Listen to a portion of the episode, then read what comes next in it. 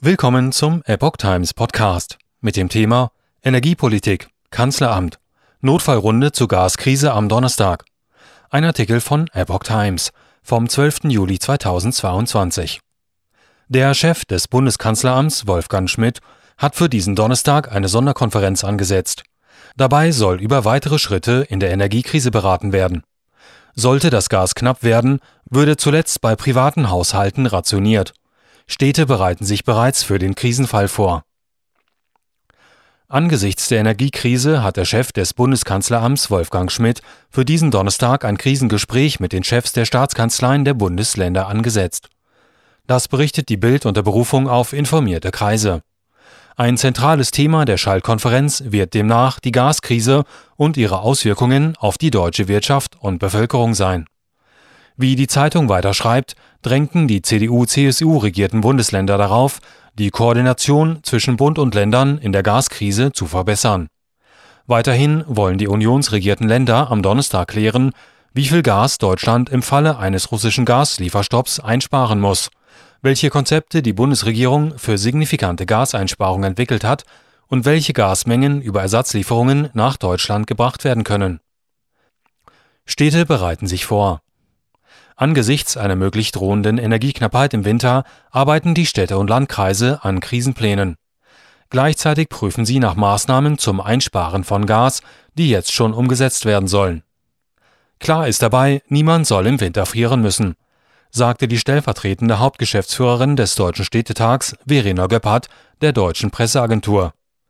Pläne werden erstellt, vor allem in Zusammenarbeit mit den Ländern, berichtete der Präsident des Deutschen Landkreistags Rainer Sager der dpa. Dazu gehörten beispielsweise Vorbereitungen zur Einrichtung von Wärmeinseln oder Wärmeräumen für die Bürger, aber auch das allgemeine Einstellen auf den Katastrophenfall, hieß es. Daran, ob im kommenden Herbst und Winter genügend Energie zur Verfügung stehen werde, könne man nach derzeitigem Stand durchaus zweifeln, fügte er hinzu. Der Bund müsse deshalb wirklich alles denkbar Mögliche tun, um den Mangel abzuwenden. Panikmache sei dennoch in jedem Fall nicht angebracht. Dreht Russland den Gashahn zu? Wartungsarbeiten an der Ostsee-Pipeline Nord Stream 1 vergrößern derzeit die Sorge, dass Russland Gaslieferungen über die zuletzt wichtigste Verbindung nach Deutschland nach Abschluss der Arbeiten nicht wieder aufnehmen könnte. Dreht Russland den Gashahn zu, könnte es in der Heizperiode zu einer Gasmangellage kommen, die schwere Schäden für die Wirtschaft haben und Energie für Privathaushalte deutlich verteuern könnte. Die Wartung dauert in der Regel bis zu zehn Tage. Falls Deutschland der Gashahn abgedreht wird, gehören Privathaushalte zu den besonders geschützten Kunden. Bei ihnen würde also erst als letztes Energie rationiert, sagte Verena Göppert vom Deutschen Städtetag. Noch besser wäre es, wenn die Gasvorräte reichen und Einschränkungen überhaupt nicht notwendig würden. Energie einzusparen sei in der aktuellen Situation eine Aufgabe der gesamten Gesellschaft.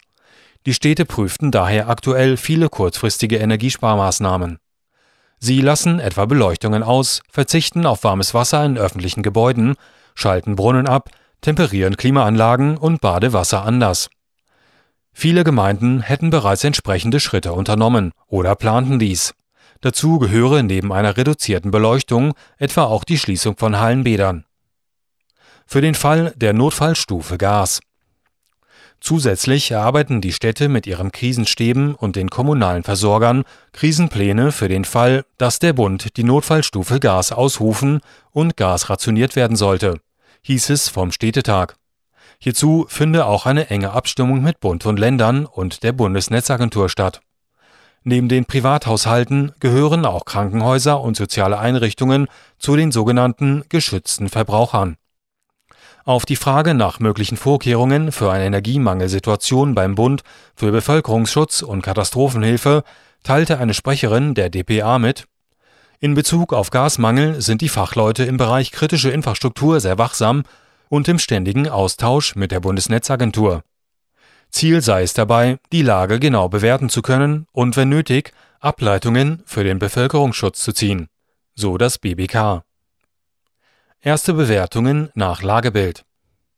Das noch im Aufbau befindliche gemeinsame Kompetenzzentrum von Bund und Ländern beim BBK habe seinen ersten Arbeitsschwerpunkt auf die Erstellung eines einheitlichen Lagebildes gelegt Auf dessen Grundlage wären dann Bewertungen und Entscheidungen möglich, sollte sich die Lage verschärfen.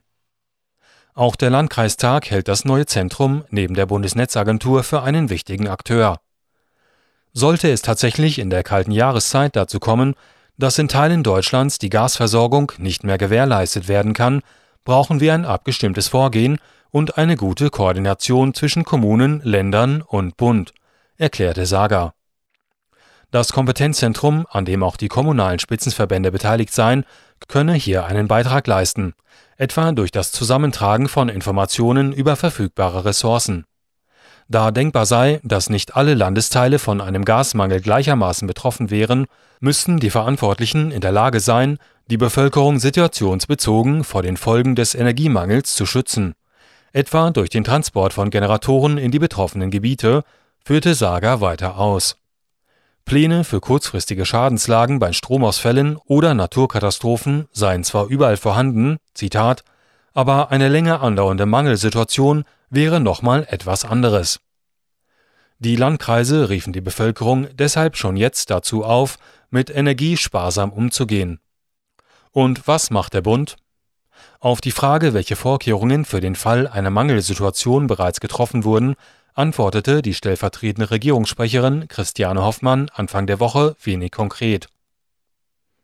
Ich kann nur sagen, dass wir mit dieser Situation im Bundesministerium für Wirtschaft und Klimaschutz, aber auch in vielen anderen Ministerien, in der Regierung und im Kanzleramt ständig beschäftigt sind und alles tun, um die Folgen dieser Energiemangellage erstens zu verhindern und zweitens abzufedern. So die stellvertretende Regierungssprecherin.